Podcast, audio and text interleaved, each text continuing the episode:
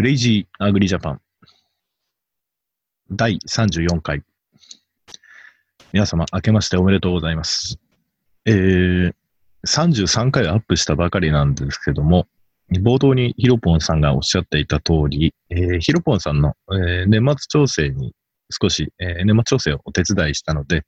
えー、忘れないうちにですね、えー、クレイジーボキジャパン、えー、という第3弾、ボリューム3ということで、えー、短いんではありますが、えー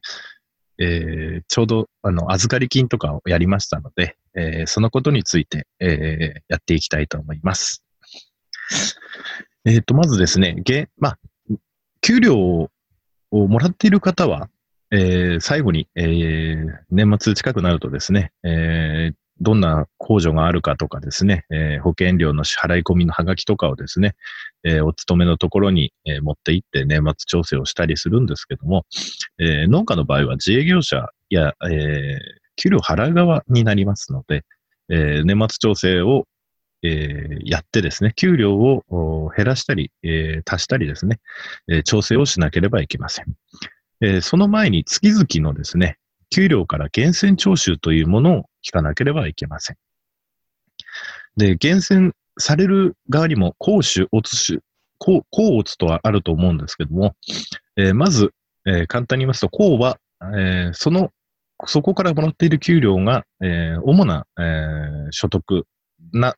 場合は、公になります。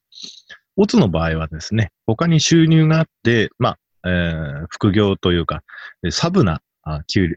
ここからの給料はサブ的な扱いの人がオツになります。えー、年末調整をする必要があるのはですね、えー、この場合でして、オツの場合はですね、オツの人は他で収入がありますのでですね、えーえー、少ない方の給料のもらっている方から、メインじゃない方からですね、源泉徴収された額などを参考に自分で確定申告等でしてしてですね、えー、払い、もし税金等を払いすぎていたら、えー、自分で手続きをしなければならなくなります。ただ、えー、こうの場合は、えー、こちらが主たる目的になった、主たる収入の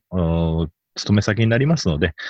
えー、勤め先、野党側がですね、税務署に、えー、代理に、えー、納税等をしてですね、手続きを代行しなければならないということなので、えー、この場合は12月の払われる給料。なので、現実にはまあ11月分の給料の方が多いと思うんですが、えそこで調整していかなければなりません。えー、その前に、えー、自営業者の方はですね、えー、月々預かり金という勘定科目を使って、え、源泉徴収の額を給料から転引きしていると思うんですけども、まず預かり金というのはですね、え、科目から言いますと流動負債になります。えー、直近の1年以内にですね、払わなければいけない、えー、お金になりますので、えー、負債という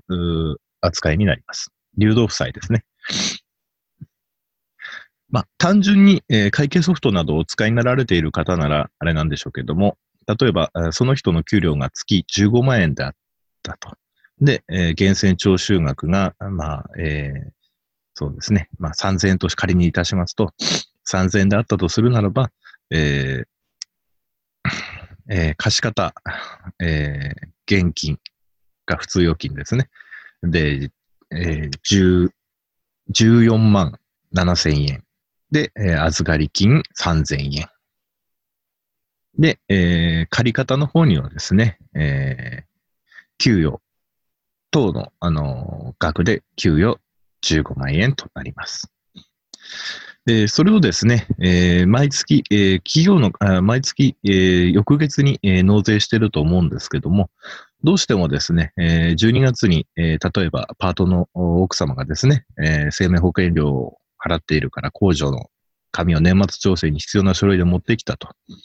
したらですね、例えば、えー、年間で、えー、その人の、えー、源泉徴収額が、えー、5万円であったと。5万円であったのに、月5000円徴収していたので、えー、税務署の方には年6万円払っていたということになっていたらですね、最後の給料に1万円を足してですね、えー、そのパートさんに払い出さなければいけなくなります。これが年末調整となります。え、ヒロポンさんの、えー、ヒロポンさんの場合はですね、えー、まあ今年は大丈夫なんですけども、昨年、えー、失敗したというのがちょっとトラウマになっておったみたいで、それで今年私に、えー、助言を求めてきたんですけども、ヒロポンさんの場合は、えー、昨年何をしちゃったかというとですね、えー、厳選年末調整をして、えー、パートさんが、えー、年間103万円を超えていなかったパートさんの分は年間、えー、毎月毎月引いていた源泉徴収で転引きしていた源泉徴収分の預かり金を、えー、最後に、え全額返して、あの、全部返したわけなんですけども、えー、処理としては、えー、正しいんですけども、えー、その処理の仕方が問題がありまして、えー、預かり金は、えー、定期的に、えー、源泉徴収分を税務署に納めておりますので、えー、その場合はですね、えー、預かり金が足りない場合もあります。あの、従業員さんに還付する場合、あの、年末調整で給料に足す場合ですね。えー、その場合はですね、えー、後日納付時に税務署で調整をするんですが、えその前に、えーえー、支払いが発生してしまっている場合はですね、預かり金をマイナスにしてしまうとですね、帳簿上ちょっとおかしくなってしまいますので、まあ、一度、えー、勘定科目の中か、あの、仕分けをですね、預かり金の残高を一回出したことにしてですね、えー、建て替え金等の勘定科目、もしくは仮払い金、仮払い金も帳簿、そうですね、決算の時まずいので、ゼロにしなければいけない勘定科目でありますので、まあ、建て替え金勘定等を使ってですね、えー、処理をして、で、税務署に次回、源泉徴収税を納めるときにですね、年末調整、納付書にあります年末調整の調整額のところにですね、えー、過不足を記入して、えー、で、えー、仕分けの際に、え源泉徴収を払うときの仕分けにですね、え貸方で預かり金、あではなくて、建て替え金を出して、えー、現金いくらいくらと。えー、そうすれば、例えば10万円納税しなきゃ、その時納税ですが、えー、5000円ぜ、えー、前に納めた源泉税を税務署からバックして、バックしてもらうというか、少なくしてもらわなきゃいけないわけですね。納めすぎていた分。で、その分を、えー、やって、あの、税務署は、あの、現金で戻すわけではなくて、納税の時の納税額を調整してですね、やってくださいということですので、その場合はですね、例えば5000円、えー、源泉税を払年間払いすぎていて、えー、その場合は仕分けとしては貸方に建て替え金、えー、5000円、えー、現金9万5千円、左側に源泉徴収10万円と。いうふうに処理をすれば、えー、建て替え金勘定もこれでゼロになりますし、えー、預かり金もマイナスになることはないということですね。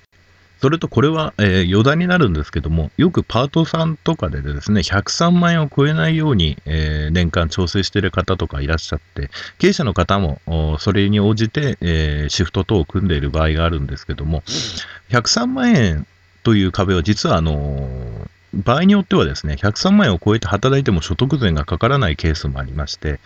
えまず、なぜ103万円なのかというところから、えお話ししますけども、103万円の内訳というのはですね、え基礎控除38万円